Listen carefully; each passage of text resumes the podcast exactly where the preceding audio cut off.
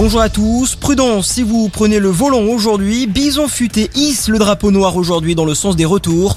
Vous serez nombreux sur les routes en cette fin de week-end de l'ascension. Il est conseillé de quitter ou de traverser les grands axes avant midi.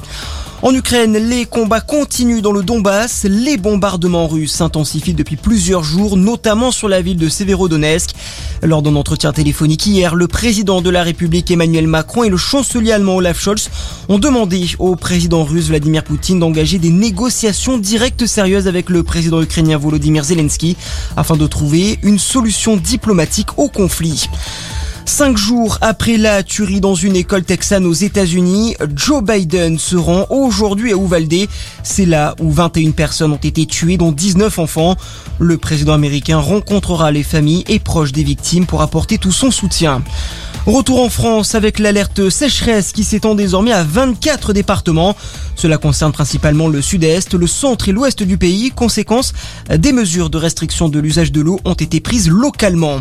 On prend la direction de la Croisette à présent où la 75e édition du Festival de Cannes a dévoilé son palmarès hier soir.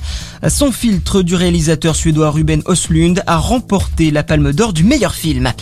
En foot, le Real Madrid sacré champion d'Europe pour la 14e fois de son histoire. Les Méringues ont remporté hier soir au Stade de France la Ligue des Champions, succès 1 à 0 face à Liverpool. Une finale marquée aussi par des incidents autour du stade. Au moins 68 personnes ont été interpellées. Et puis en tennis, il n'y a plus aucun Français en lice à Roland Garros. Hugo Gaston a été éliminé hier soir au troisième tour. C'est terminé également pour Gilles Simon, Léolia Jean-Jean et Alizé Cornet. Début aujourd'hui des huitièmes de finale. À suivre côté favori, Novak Djokovic, Alexander Zverev, Rafael Nadal ou encore Carlos Alcaraz. Voilà pour l'actualité. Très bonne matinée à tous à notre écoute.